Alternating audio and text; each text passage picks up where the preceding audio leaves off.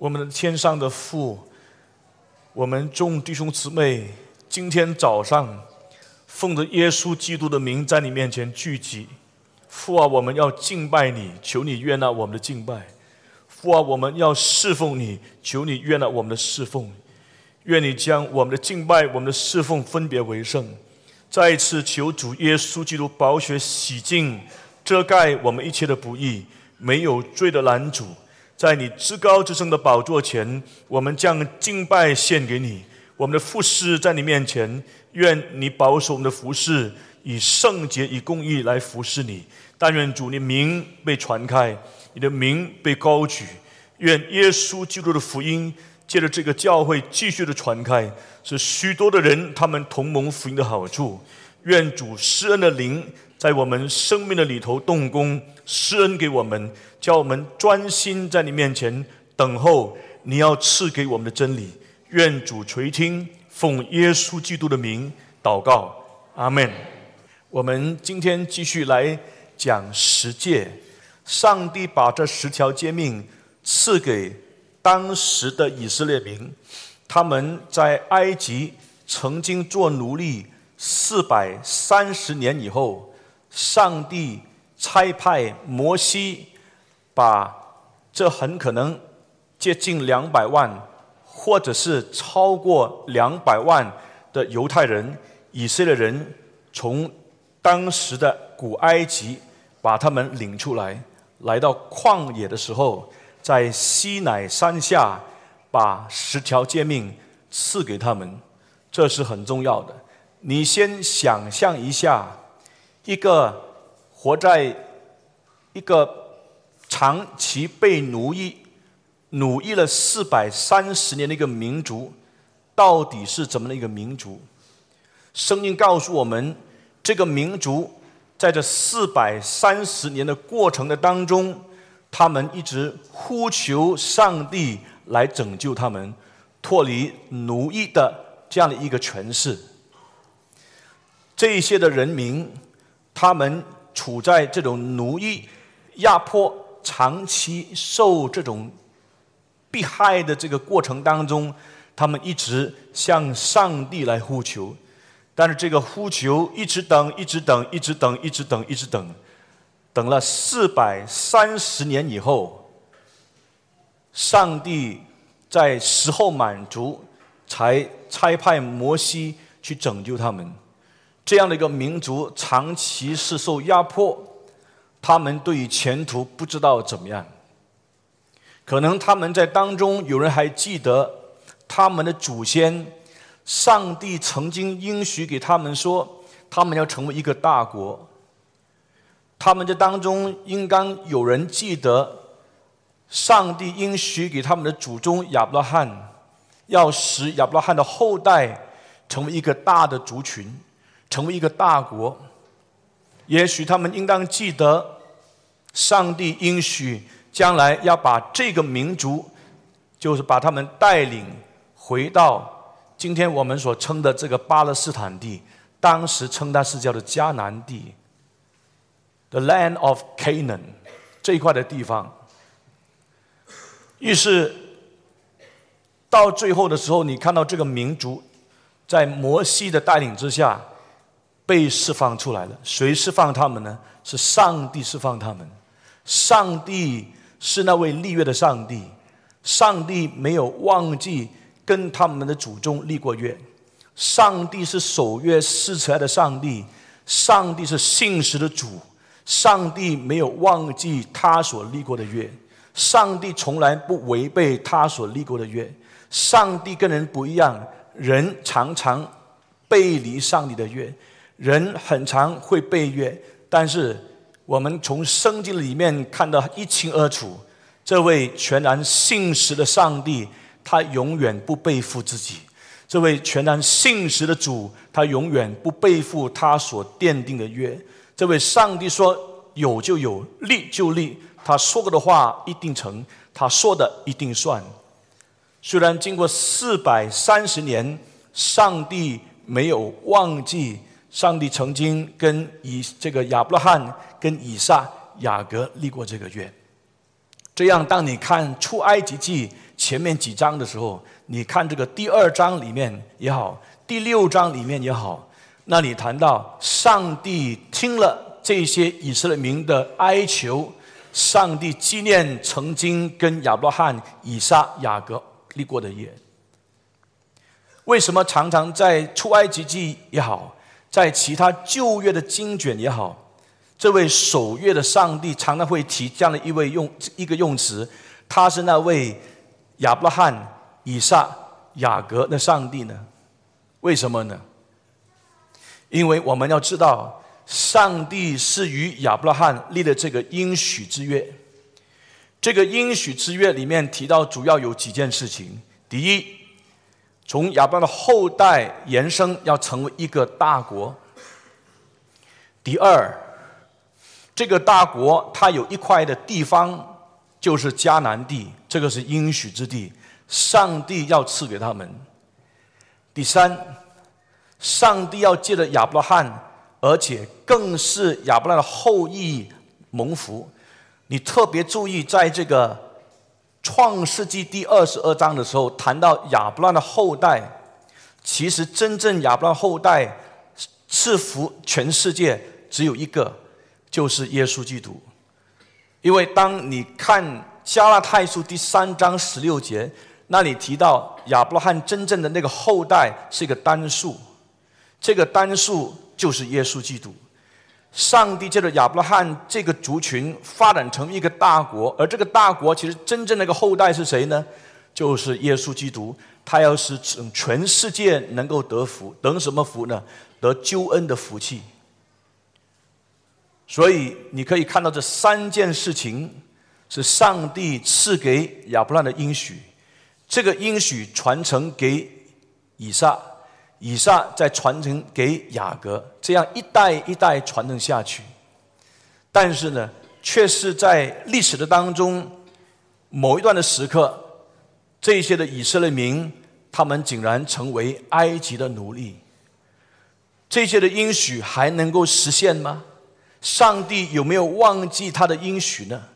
上帝会不会说了不算数呢？这样出埃及记就很重要。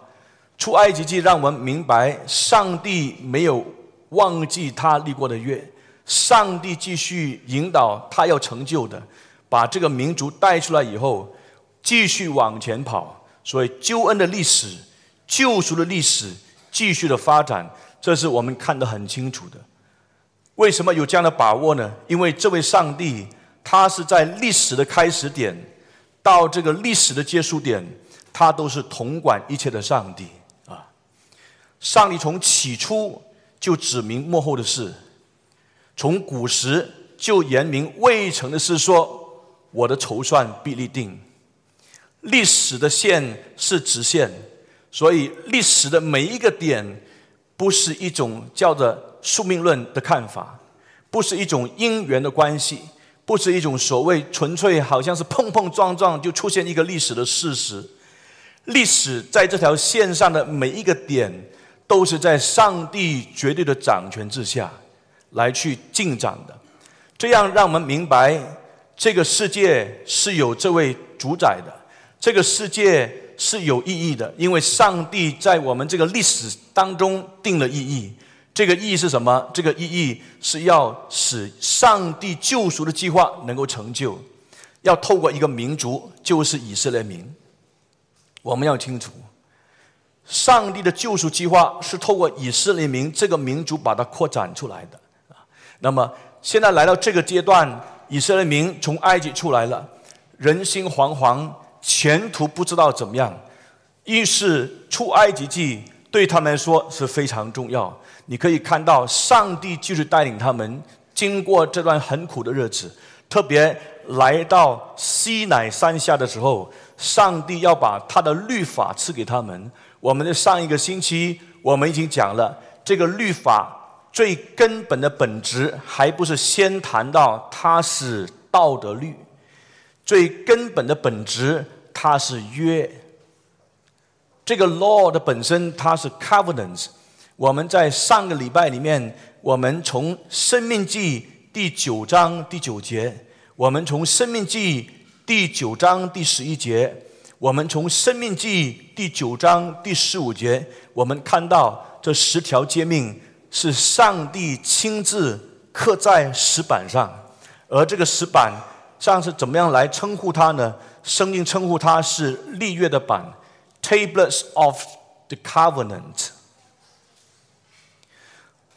这个 Tables of the Covenant 在告诉我们说，这十条的道德律，它基本的精神。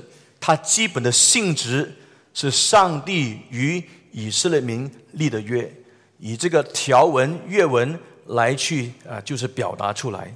那我们圣经里面中文看到两这个两块的法板，但是英文呢，它是说 two tables of the testimony，它是见证的板，见证谁呢？见证上帝与人立约的板。这是很清楚的。那这样的一个一个性质呢，让我们明白这十条诫命对立约的人是非常重要。谁跟谁立约呢？是上帝跟以色列民立约。上帝跟以色列民立约，所以以色列民要遵守上帝立约的这个条款，这十条诫命。我们上个礼拜也谈到这十条诫命，它里面这个内容的结构是怎么样的一个结构呢？这个内容的结构是有五个的。我们已经谈到，它有一个 preamble，就是虚文，那就是出埃及记第二十章第二节的上半段。它紧接下来第二部分有一个历史的虚言。Historical prologue 是出埃及记第二十节的这个第二十章的第二节的下半段。紧接下来，你可以看到第三部分，它就是有这个约定的条款 （Covenant Stipulation）。这个 Covenant Stipulation，它的核心要求就是你要完全委身这十条的诫命，这十条的律法，这是上帝的约。那这个约定的条款，它有正面的命令，它也有反面的命令。正面的命令就是你当做什么，当孝敬父母，这是你当做什么，这是正面的，啊。比较像是反面的命令呢，就是你不可做什么，你不可为自己雕刻偶像啊，等等等等，你不可杀人，你不可奸淫，你不可偷盗，偷盗这个是不可。所以条款里面它是分成正面的命令。分成反面的命令，我们还谈说有第四部分，就是立约的见证人。在古代，在古代，他们这个立约的时候，如果是人与人立约，如果是一个宗主国与一个附庸国的立约，他们双方要请双方国家的神明啊来见证。他们彼此立约，但是在以色列这个个案里面，我们明白没有所谓别的神，只有一位独一的上帝。这位上帝就是愚人立约的主，他被称为是耶和华的这一位，所以不必其他的神明做这个见证者，只有一位独一的上帝耶和华上帝就在当中与以色列民立约，他就是那位真正的见证者。第五。我们谈到还有祝福与咒诅的这个部分，这个祝福与咒诅的部分，简单来说，如果以色列民他顺服上帝的诫命，他就一定蒙福；如果以色列民他违背上帝的诫命，他一定蒙咒诅。这个就是祸福之道。这样，我们在上一个礼拜，我们看得很清楚，这个。所谓立约的诫命的里面有虚文，有历史的序言，有立约的见证人，还有祝福与咒诅，成为这个立约的很基本的这个这个组成的部分。那么我们要明白，当上帝把这样的约款、把这样的条约赐给以色列民的时候，他是用了一个很特殊的方式赐下来的。怎么特殊呢？一开始的时候，这十条诫命不是透过摩西颁布的，你有没有注意到这十条诫命二十章的第一节？这里提到说，神吩咐这一切的话说。神吩咐这一切的话说，他在讲什么呢？他在讲这些以色列民，他们经过三天的预备，就来到西乃山的这个山底下。他们画了一个范围，不能越过那个范围，就在那边等候上帝的降临。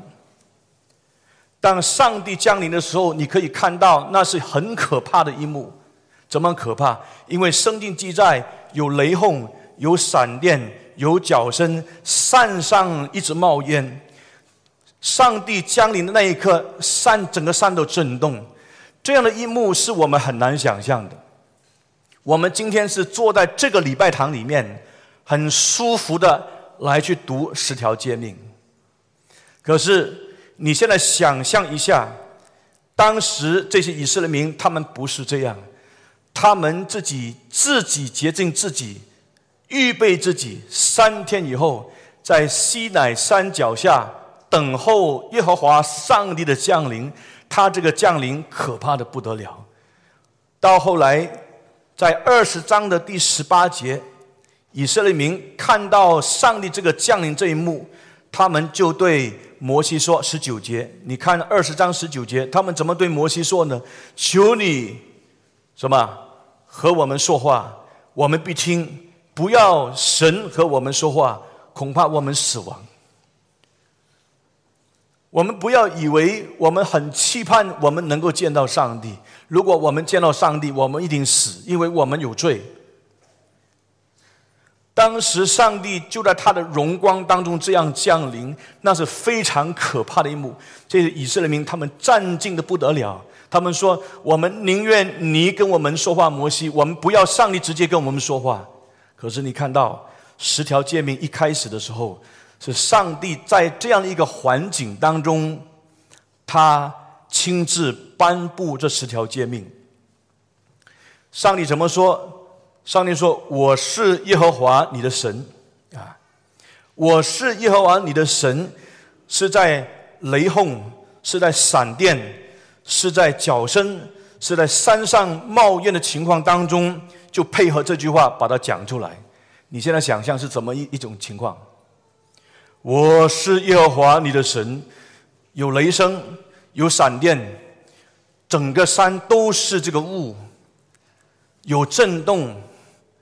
这个山脚下画了线，外面的外围一列民，他在听到上帝直接对他们讲话的时候，我是耶和华你们的神，我是耶和华你的神，你要怎么样？所以，在这个虚文 preamble，当他在这里提到“我是耶和华你的神”，上帝自我介绍的时候，他其实就是要这些以色列民要对他产生真正的敬畏。跟上帝一开始这个 encounter，我们的位格跟上帝这个位格有这个对角关系的过程当中。应当首先要有那个敬畏的这种态度，包括今天你坐在这个礼拜堂里，你现在要反思，我在坐在这里听上帝的道的过程当中，你心里面想什么？你的态度怎么样？你的态度是一种敬畏上帝的态度来听上帝的话吗？这个讲台是代表上帝对人说话。所以不可以马虎。这个讲台是上帝透过传道人来对你说话。这个讲台透过上帝的仆人把上帝的道传开的时候呢，上帝透过道来施恩给人。所以传道、讲道是一个恩典的媒介，a means of grace。你要怎么样领受恩典呢？是透过听道，信道是从听道而来的。当上帝讲话的时候，你要建立一种态度，什么态度？对上帝敬畏的态度，要学习起来。你从十条诫命这个颁布的过程，你就明白，当时以色列民，上帝要他们好好听他讲话，上帝要他们好好听他讲完这十条诫命，态度完全对上帝敬畏。今天很多基督徒不像样，就是因为他信的这个福音出了差错。人家跟他讲的福音，跟他讲什么呢？上帝好像是一个慈爱的老公公，啊，耶稣爱你。一谈的时候呢，就谈什么？谈耶稣爱你。不，当然耶稣爱你没有错。那么在这个谈福音的过程当中，把那个焦点呢，只是放在耶稣的爱，只是放在上帝的爱，然后就不谈上帝的公义，不谈上帝的威严，不谈上帝的圣洁，不谈上帝的公义。难怪很多的基督徒，他信了耶稣以后呢，他常常只有一个角度。只有一个向度，对上帝的属性只有一个向度、一个角度的理解。上帝爱我，耶稣爱我。你不要忘记，爱我的上帝，见到我的上帝，他也是怎么的上帝？他是会愤怒的上帝。爱我的上帝，见到我的上帝，他是是那那位发脾气的上帝，他是威严的上帝。他是圣洁的上帝，他是公义的上帝，这个我们为什么不懂？那因为你常常接受这样的信息，是我是上帝所爱的人，结果怎么样呢？信了耶稣之后，我们也明白，整个做基督徒的过程当中，我们不是一帆风顺的，而且往往做基督徒不久以后呢，常常面对攻击。真正信耶稣的人，你不要指望信了耶稣之后就一生人一帆风顺。信了耶稣的人，他也许更是常常面对许多的困难，面对许多的困苦，甚至面对逼迫，甚至连命都没有。这样你还要不要信耶稣？因为保罗对那些立志要敬钱度日的基督徒说：“凡愿意敬钱度日的，都要受逼迫。”保罗对他的亲爱的属灵的儿子提摩太说了这句话：“凡立志在上帝面前要敬虔度日的，都要受逼迫。”这是很肯定的事实。当一个人他在这个世界上，他要过敬畏上帝的生活，他的世界观肯定跟非基督徒的世界观是不一样的。既然是跟非基督徒的世界观不一样，大家在一起生活就是一种世界观的这种交锋。我是坚守上帝的世界观，我要坚守圣经的世界观。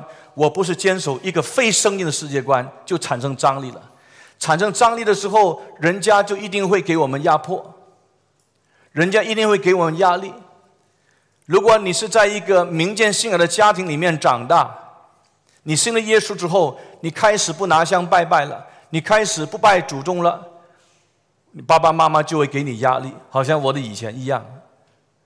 你信了耶稣之后，你来到你的同事当中，他们就会耻笑你啊！你是信耶稣的，你是野野兽宅啊！你是你是什么什么什么？讲了很难听的话。因为你信了耶稣，你的同事可能特别在你面前讲黄色笑话，看看你怎么样。因为你信了耶稣，可能你的老板知道之后，他就不给你升职。所以有很多不同这些的压迫的可能性。于是呢，我们了解这就是一种张力。但是你明白，我们就是要分别为圣，要遵守上帝的话，所以就是分别出来。这是一个世界观的交锋。肯定我们理解，这是上帝要我们这样来去顺服他。啊，包括当时你可以看见这些以色列民当。他们去领受上帝的话的过程，上帝要他们先明白他是大有威严的上帝。这一点，你今天有没有知道？如果你知道，如果你相信，你坐在这个礼拜堂里，每一次你敬拜上帝的时候，你的态度是完全不一样的。如果你真正知道这位上帝是大有威严的上帝，他是圣洁公义的上帝，你唱诗歌的态度都不一样。如果你知道这位上帝他是大有威严的上帝，你读圣经那个态度和精神都不一样。你看一个基督徒他怎么做，他做的姿态，他的精神怎么样？他读圣经是随便读，甚至不开声读，他唱诗都随便唱，你就知道他没有了解上帝与我们同在。他是无所不知的上帝，他是大有威严的上帝，他是圣洁公义的上帝，他就在我们当中。那怎么可能我们可以这样的态度呢？而且这样的态度呢，也会影响人。你可以试试看，如果每一个人唱诗歌的态度是这样，每个人读经的态度是这样，不让波抓，你会影响你其他的人。不让波抓是古今的这个这个话。不让波抓是要怎么解释呢？就是，呃，随随便便，啊啊，阿嘎阿嘎啊，阿嘎阿嘎，啊，会影响你旁边的人。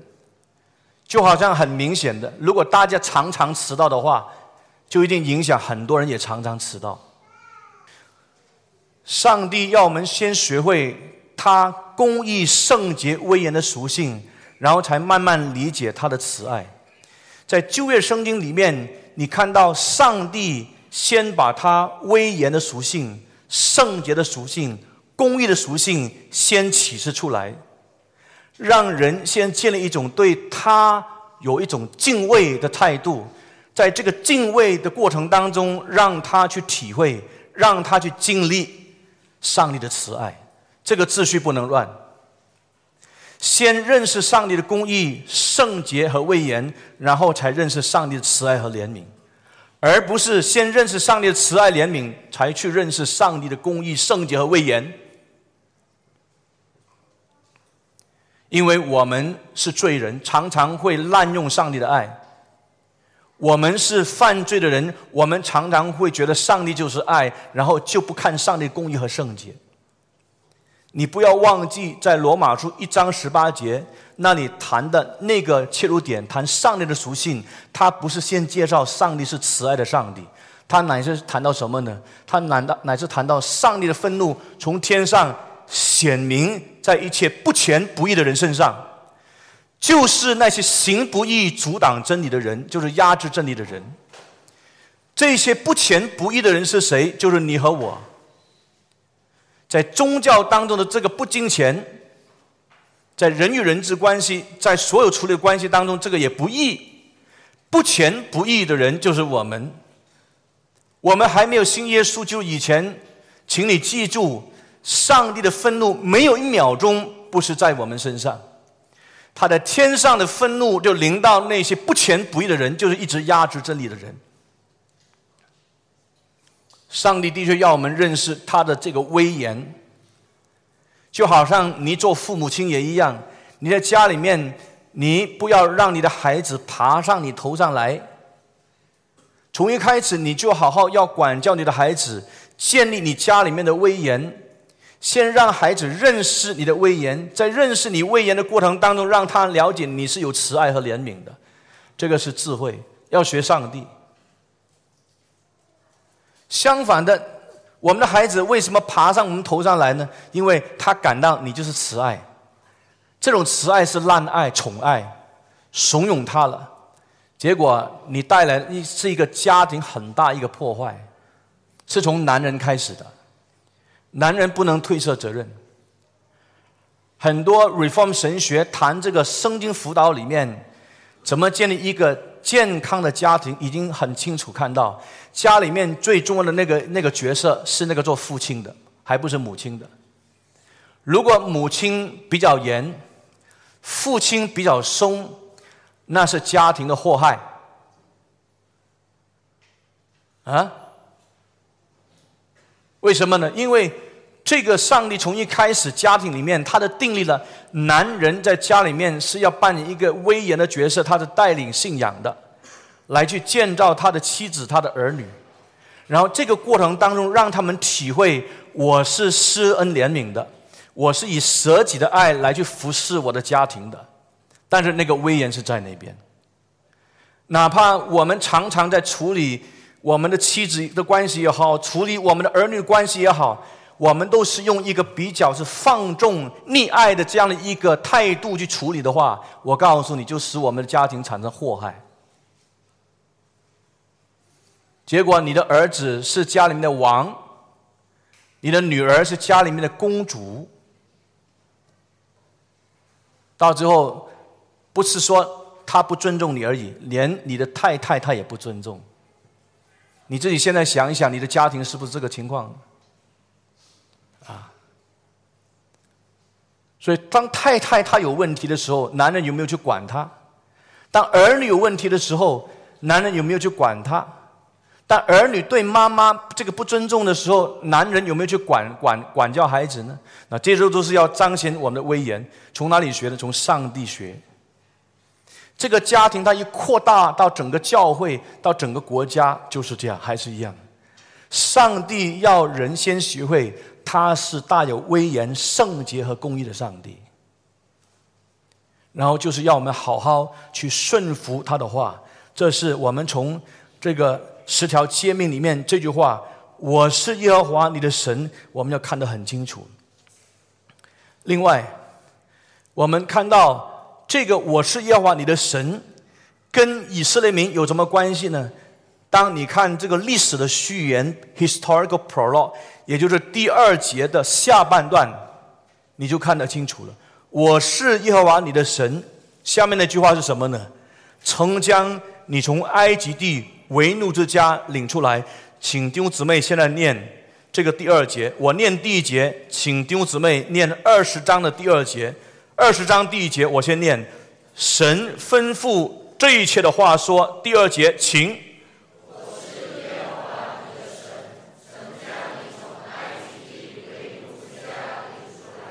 这句话你看到很明显的，请问这是律法还是福音呢？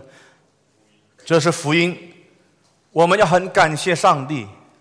律法还没有颁布下来的时候，你先看到福音；律法还没有颁布出来的时候，你先看到救赎。这个诫命还没有颁布以前，恩典先施行。你有没有发现？这个秩序是上帝施恩，然后才有要求。上帝怜悯，上帝要我们遵守诫命。上帝先救赎我们之后，要我们去服从上帝的律法。这个秩序是看得很清楚的。旧约不是律法，旧约是福音。保罗是怎么说的？如果你看罗马书一章，罗马书一章第一节到第三节，保罗说他是奉召做使徒，特派传神的福音。你注意听，他说特派来传神的福音。下面那句话，第二节，他说这个福音呢，是神从前借众先知在圣经上所应许的。第三节，论到他儿子我主耶稣基督。请问，当保罗说这福音是神从前借众先知在圣经上所应许的，这个众先知在新约还是旧约？是旧约。他说：“众先知在生经，这个新经，这个生经是新约生经还是旧约生经？旧约圣经。旧约圣经它的本质是福音，不是律法。特别是这个啊，这个叫什么 dispensationalism？这个叫什么？时代论。时代论呢，就把整本圣经。”分成七个历史阶段，而特别的旧约呢，它把它完全归类成这个律法；新约把它完全归类成福音，不是的。整个整本圣经就是一个好消息，就是福音，只是它执行的那个方法方式不一样。旧约在耶稣基督还没有来以前，它比较上是一个律法的方式表达出来的。而新约在耶稣就来的时候，是以这样的一个耶稣基督的舍己牺牲、成全救赎在十字架的这个方式来表达出来的。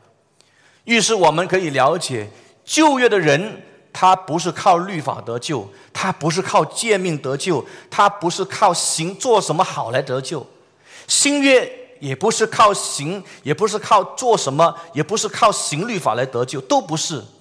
旧约的人。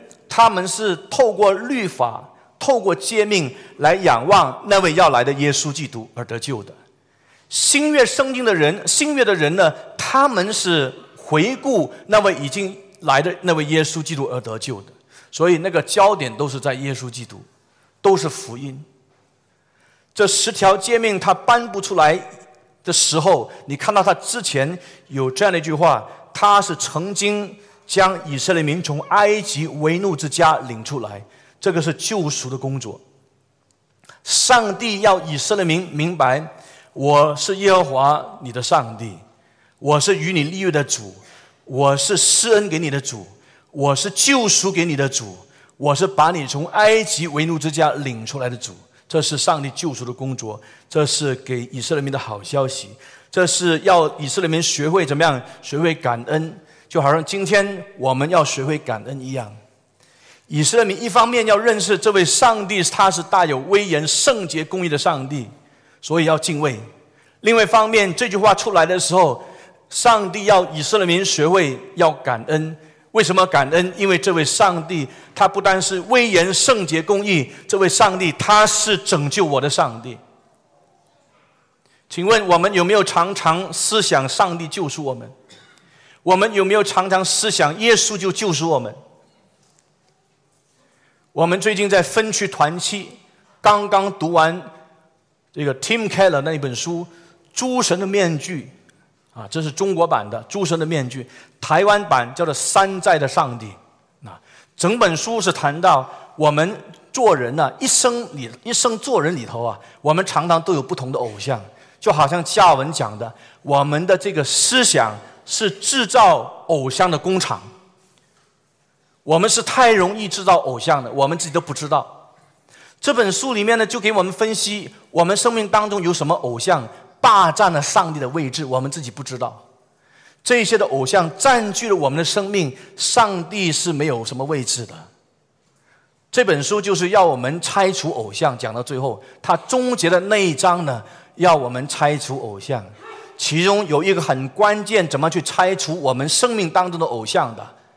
他提醒我们，Tim Keller 他提醒我们，就是要常常去思考有关于耶稣基督怎么样舍己为我们而死。我不知道你有没有常常这样子做，我告诉你，我是很常这样子想。常常去侍奉主的过程当中，我常常都会想，我怎么会站在这样一个服侍主的地位来去服侍主呢？我怎么可能会在这个归正福音运动当中有份呢？我怎么可能这么败坏的一个人可以蒙主耶稣就是救赎呢？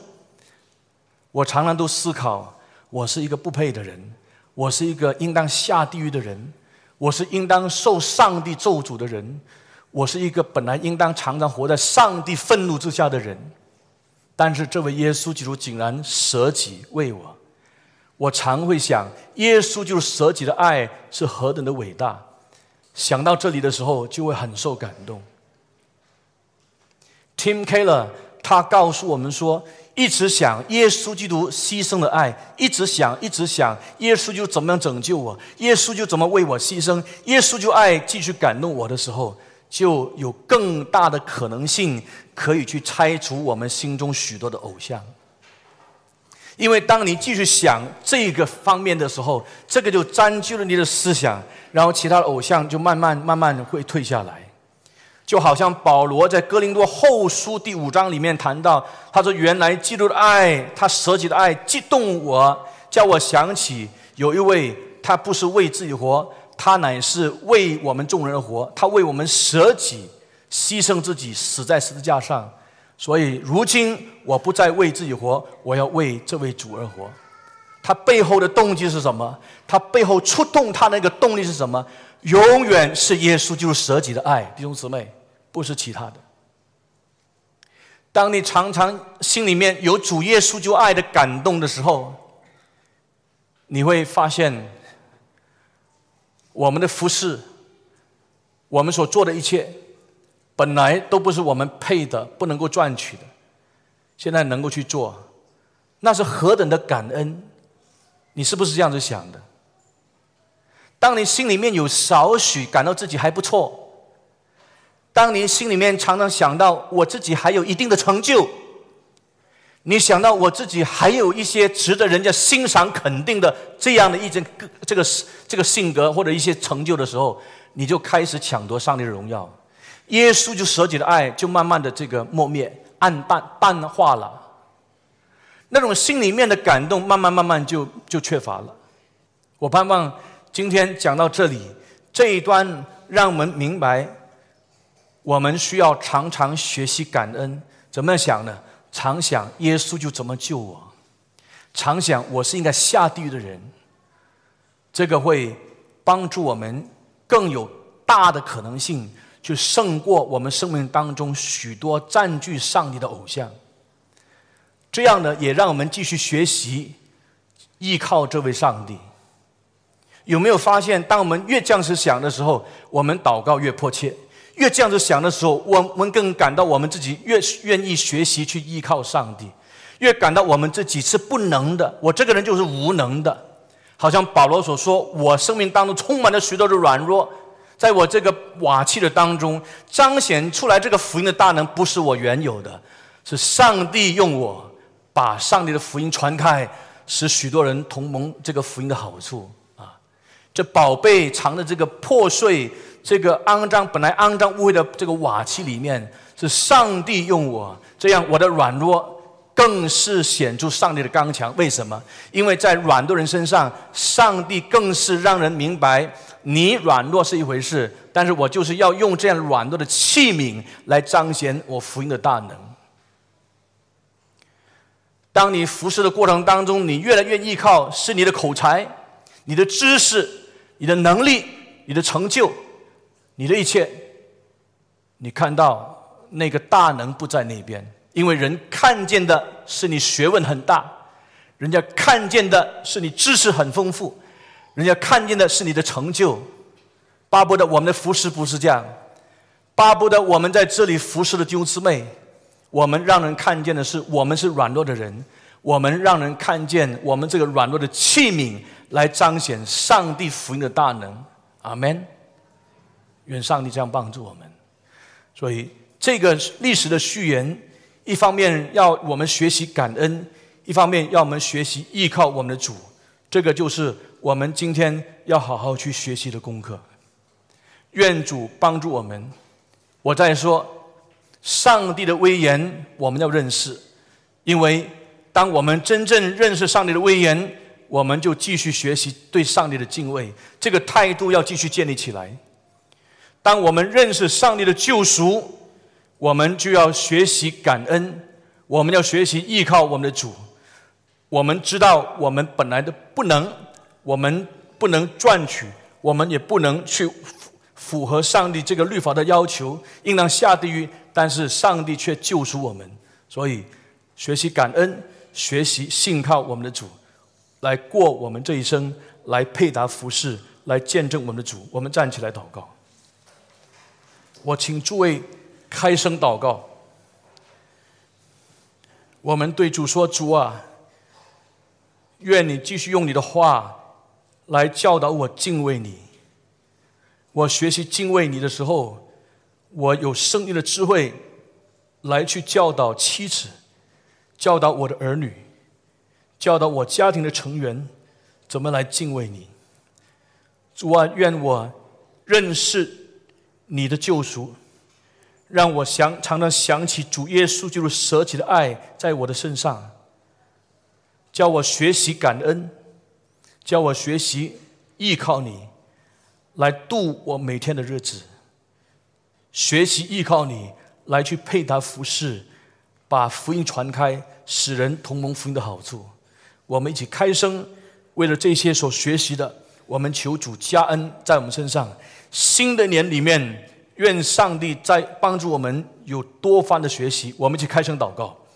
我们天上的父，在你面前，我们感恩。今天在你面前所领受的，我们感恩。愿上帝帮助。教导我们学会怎么样敬虔度日，敬畏你，因为你是大有威严的主。我叫我们认识你的圣洁、你的公义，你是何等威严的主。叫我们匍匐在你面前，在你站敬。主啊，我们又学习主耶稣，就你的爱在我们身上是何等的长阔高深。你救赎的恩惠成就在我们这一些应当死在罪恶过犯当中的人，我们应当下地人。